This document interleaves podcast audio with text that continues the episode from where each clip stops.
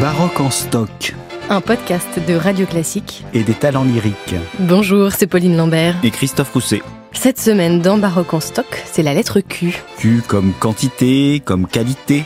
Nous allons aussi parler de Kino, Philippe Kino, à la fois immortel et valet de chambre. Vous saurez tout sur lui. Nous allons aussi évoquer quelques grandes querelles et les quatre saisons de Vivaldi. Alors fermez les yeux, ouvrez grand les oreilles et en route avec Baroque en stock.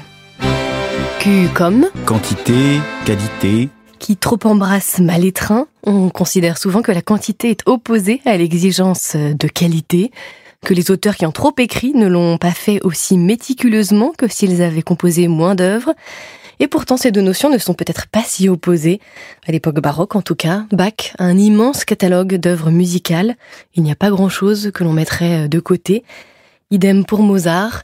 Alors c'est vrai, il y a d'autres compositeurs qui, eux, ont inversement très peu écrit. Et les quelques œuvres que nous avons d'eux sont de véritables chefs-d'œuvre. Je pense à Pergolèse, dont on a longuement parlé dans la lettre P. En effet, quantité. Quantité, on est toujours fasciné euh, dans le cas de Bach du niveau absolument exceptionnel de chaque œuvre, chaque prélude, même pour les commençants. La qualité est toujours au rendez-vous et euh, je pourrais dire la même chose des pièces de clavecin de Couperin, par exemple. On a quatre livres et on peut dire que c'est probablement un des auteurs les plus prolifiques pour le clavecin. En France, en tout cas, celui qui a publié le plus pour le clavecin. Et malgré tout, toutes ces œuvres, la moindre petite pièce, le moindre petit menuet est absolument exquis en qualité. C'est-à-dire qu'il n'a choisi pour ses éditions que les œuvres les plus accomplies et d'ailleurs, on a perdu ses manuscrits, donc on ne sait pas du tout comment il a travaillé, s'il raturait beaucoup, s'il recherchait quelque chose en particulier en écrivant. Voilà, on ne sait pas si c'était un jet très simple ou au contraire euh, qu'il prenait les pieds dans le tapis souvent, donc on ne sait pas. En tout cas, de la qualité, il y en a chez Couperin et il y en a aussi de la quantité, puisqu'on a l'impression d'être dans des océans quand on joue les, les pièces de clavecin de Couperin.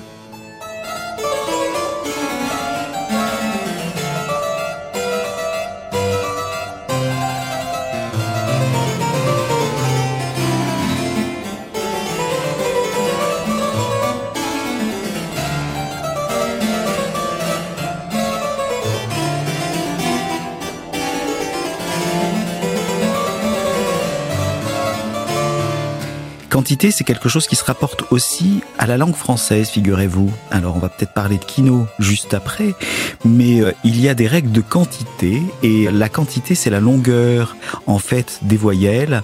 Par exemple, dans quantité, il y a AN, qui veut dire que c'est une nasale, et donc la nasale est longue. On dit une quantité. et on dit une qualité. Si finalement le mot lui-même, la sonorité du mot illustre son sens. C'est ça, et il s'agit toujours de donner la juste quantité de façon à rendre le texte plus compréhensible. Vous voyez, je viens de faire rendre. Donc tout ce qui est euh, long doit être allongé et euh, c'est très très sensible dans le récitatif français. Ça donne une, un rythme tout à fait particulier. C'est Bassi, Bénigne de Bassi, compositeur français du XVIIe, qui a théorisé cette règle des quantités et qui donc euh, donne en tant que musicien un guide pour déclamer correctement le français. Eh bien, venons-en au français avec euh, Kino, Philippe Kino. Savez-vous que Philippe Kino est à la fois valet de chambre et immortel? Alors oui, valet de chambre, mais pas tout à fait comme les autres, puisqu'il était, il est devenu valet de chambre ordinaire du roi, ça n'est tout de même pas rien.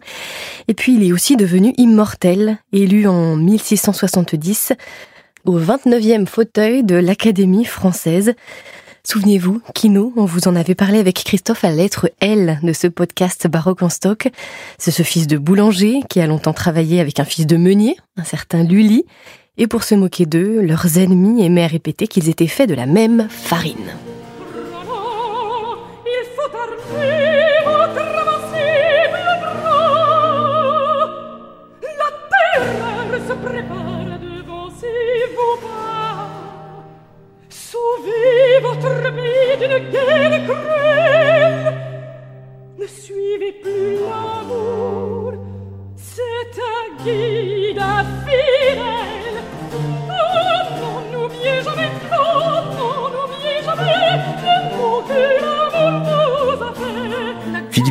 Était un librettiste absolument merveilleux. On en a parlé effectivement dans la mesure où il était très fluide et euh, arrivait à épouser le caractère extrêmement colérique de Lully.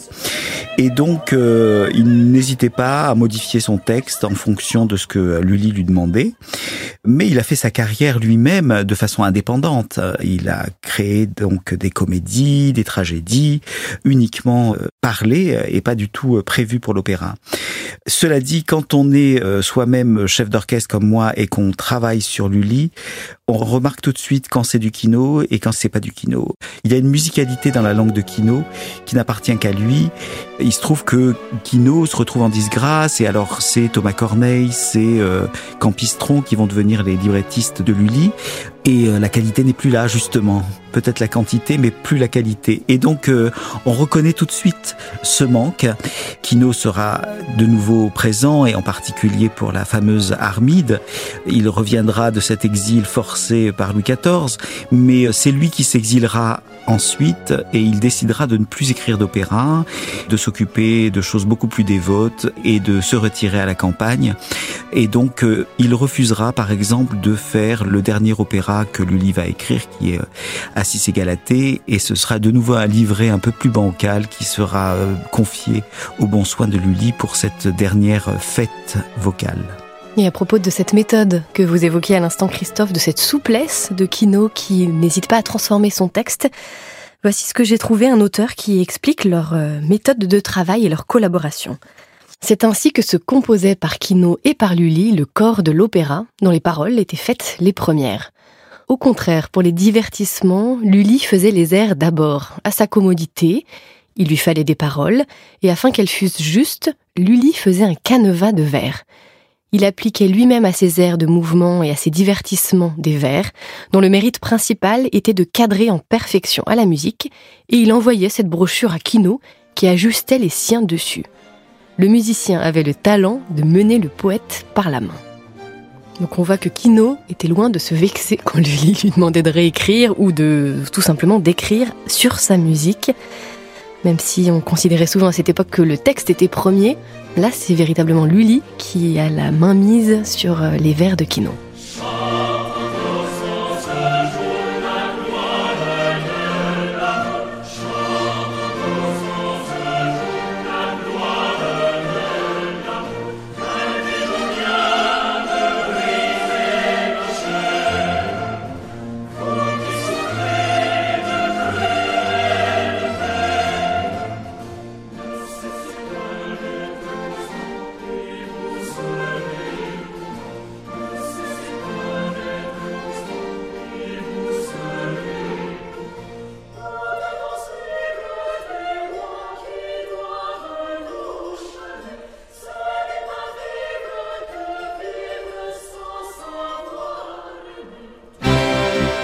Comme Querelle.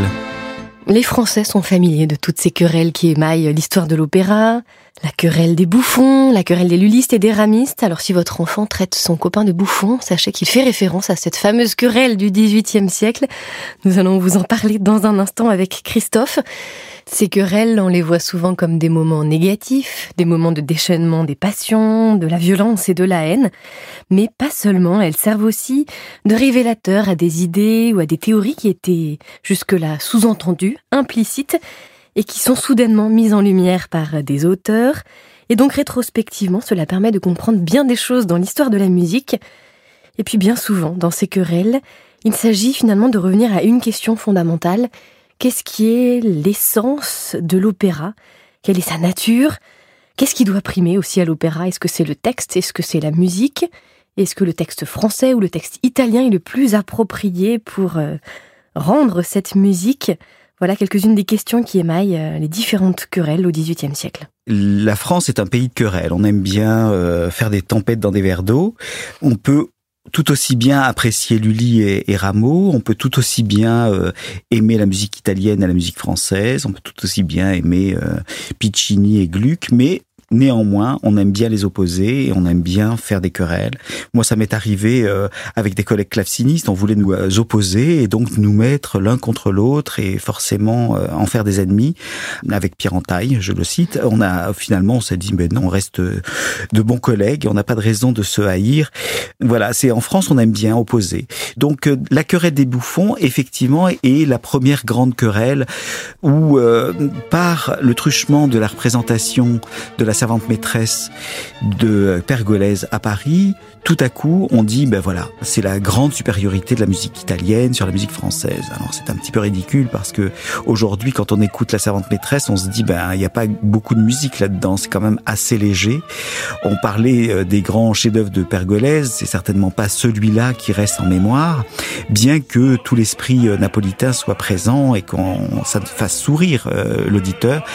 Néanmoins, quand on compare ça à un opéra de Rameau charpenté, architecturé, euh, avec des colonnes d'harmonie absolument incroyables qui soutiennent l'édifice, on n'est pas du tout dans la même rhétorique. Et donc opposer ces deux grands compositeurs, c'est totalement absurde. De la même façon, on a pu opposer Lully et Rameau. Alors quand on oppose Lully et Rameau, on oublie que, parce qu'on le fait encore aujourd'hui d'ailleurs, on me dit mais vous préférez Lully ou vous préférez Rameau? On peut pas préférer l'un à l'autre dans la mesure où Lully est essentiellement un musicien du XVIIe siècle, complètement lié à son époque, lié à son monarque Louis XIV. Il y a un port, une posture dans la musique de Lully qui est complètement Louis XIVienne, qui fait que on est avant tout dans la noblesse, et puis, euh, comme je l'ai sans doute déjà expliqué, il y a une fluidité dans le récitatif de Lully qui est absolument unique. Et d'ailleurs, Rameau fait un grand hommage au récitatif de Lully, en particulier en décortiquant dans ses traités le monologue d'Armide du même Lully.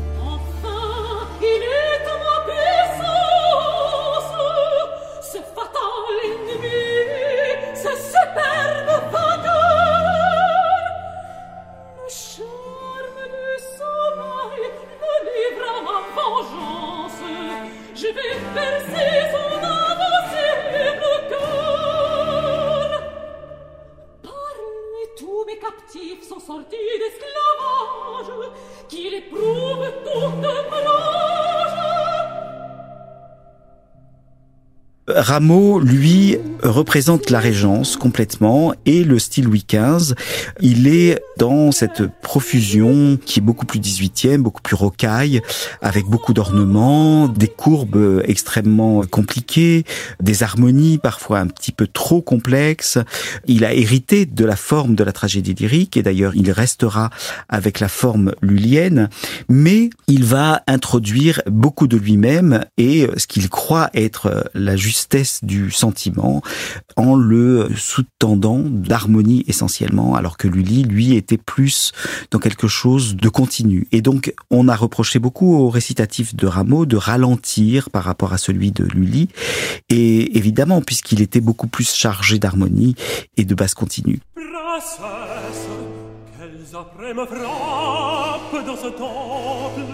vous allez pour jamais disparaître à nos yeux.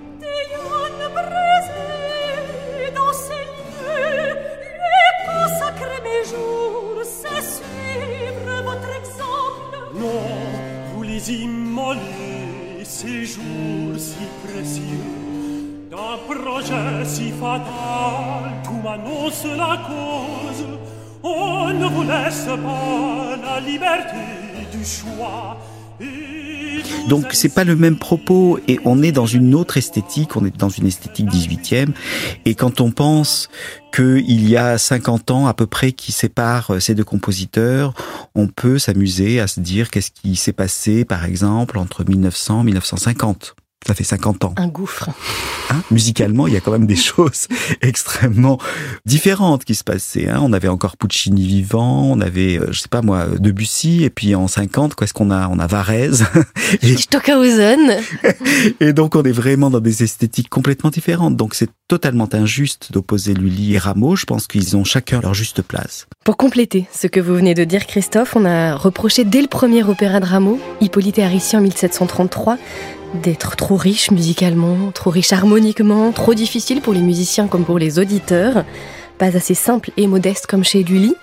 Et un auteur en particulier rapporte cette opposition, c'est Diderot, qu'il évoque bien sûr dans Le Neveu de Rameau, mais pas seulement, dans Les Bijoux indiscrets aussi, une œuvre sortie clandestinement un peu plus tard. Lully est représenté sous les traits de ut mi ut sol, donc du nom des notes de musique. Rameau, lui, beaucoup plus complexe, ut ré mi fa sol. Et voici ce qu'écrit Diderot à propos de ces deux auteurs. Le vieux ut mi ut sol, Lully donc, est simple, naturel, uni, trop uni quelquefois, et c'est sa faute. Le jeune ut ré mi fa sol la Rameau donc, est singulier, brillant, composé, savant, trop savant quelquefois, mais c'est peut-être la faute de son auditeur. Voilà, donc une querelle rapportée euh, bien sûr dans tous les salons, mais aussi dans de nombreux textes qui opposent euh, artificiellement, vous l'avez dit Christophe, ces deux auteurs, puisque Rameau lui-même appréciait beaucoup Lully. Et puis on peut parler effectivement de la querelle des piccinistes et des gluckistes.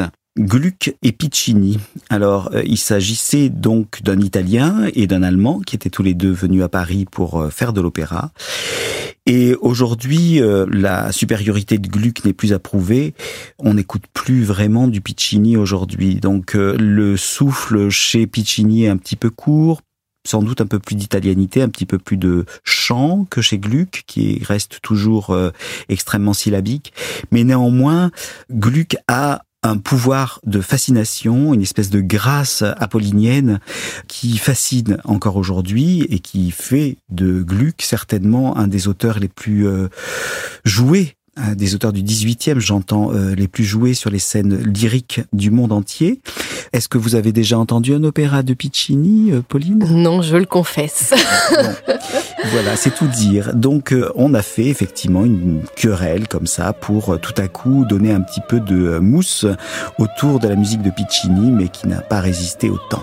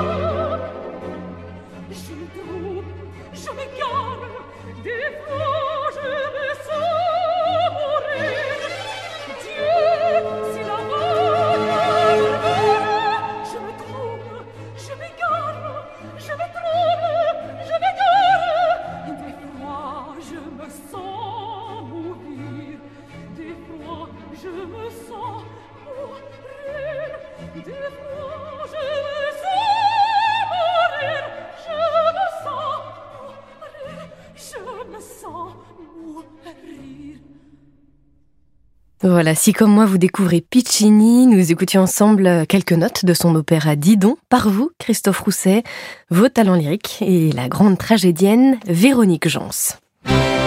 Q comme Quattro stagioni.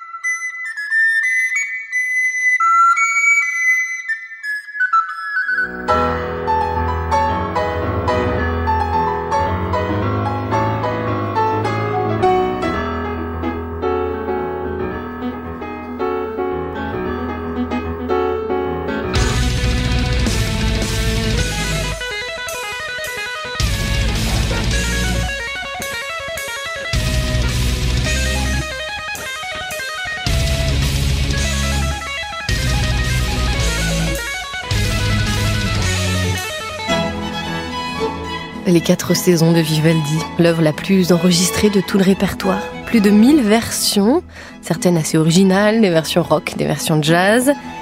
Et donc parmi les quelques 500 concertos que Vivaldi a écrits, ce sont ces quatre concertos pour violon qui sont le plus joués et le plus aimés.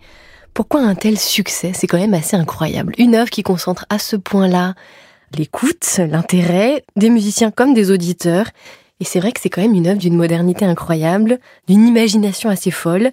On a beau connaître le principe des quatre saisons illustrées en musique, le principe de description, si cher à la musique baroque, avec les chants d'oiseaux, le chien qui aboie, les danses des bergers, l'orage en été qui éclate.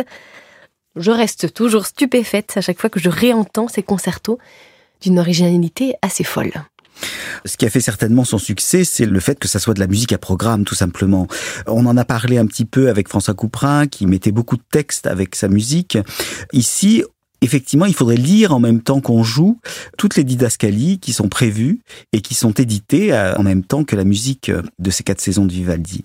C'est de la musique qui a été publiée, il faut le dire, hein, euh, c'était l'opus 8, on était publié à Amsterdam et donc ça a permis une très large diffusion. Bach lui-même connaissait cet opus 8 dont il a transcrit quelques concertos, pas les quatre saisons. En tout cas, les quatre saisons fascinent. Moi-même, je regardais ça avec un, œil un petit peu euh, complaisant. Et puis le jour où j'ai ouvert la partition, je l'ai mise sur le pupitre et j'ai décidé de la faire en concert avec ma violoniste Gilonne Gobert. Tout à coup, moi j'ai été ébloui aussi, comme vous, Pauline, par euh, cette fraîcheur, cette simplicité du geste. En fait, c'est pas très long les quatre saisons. Ça va très vite, ça bouge tout le temps, c'est plein d'idées, c'est foisonnant et c'est très très pertinent. Donc ça a une espèce de petite forme d'opéra comme ça. On est en train de décrire les choses. Le violon, euh, effectivement, montre sa grande virtuosité. Il y a des choses qui sont très très compliquées et curieusement, c'est pas forcément la plus grande vitesse qui est la plus compliquée. C'est en particulier les doubles cordes dans la chasse, dans l'automne, qui donnent le plus de fil à retordre aux violonistes. Donc il y a effectivement une joie qui se dégage de cette œuvre, sans doute par la difficulté. Donc on aime bien voir un instrumentiste aux prises avec une difficulté particulière, mais aussi parce qu'il y a euh, cet amusement de la description du petit oiseau, comme vous le disiez, euh, de la tempête, euh, du tonnerre, du chien qui aboie, des petites gouttes d'eau qui tombent, plein de choses qui ravissent en fait les sens et qui permettent de mettre en rapport, en résonance la musique, donc l'oreille, avec l'œil, le côté euh, visuel que cette musique des quatre saisons peut apporter. Et puis il y a aussi le côté euh, littéraire, parce que ce sont des, jolies choses qui sont dites dans ces quatre saisons. Ce sont des petits vers comme ça qui euh, se succèdent et qui sont écrits au-dessus de la musique à chaque fois que la musique change de caractère et est censée décrire autre chose.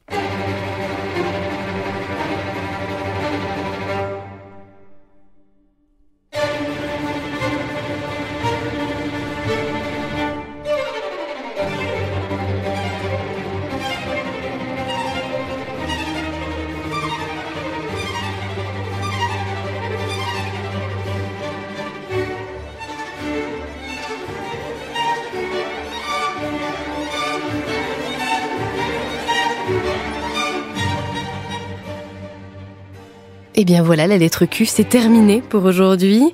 La semaine prochaine, dans Baroque en stock, ce sera la lettre R. R comme Rousset, mais vous êtes tout le temps là, Christophe. R comme Rameau plutôt. R comme Royer, récitatif. Rhétorique, Rome, rideau de scène, rituel. Il y aura beaucoup d'entrées dans le prochain épisode. Alors à très bientôt dans Baroque en stock. C'était Baroque en stock, un podcast de Radio Classique et des talents lyriques. Retrouvez toutes les références musicales sur radioclassique.fr.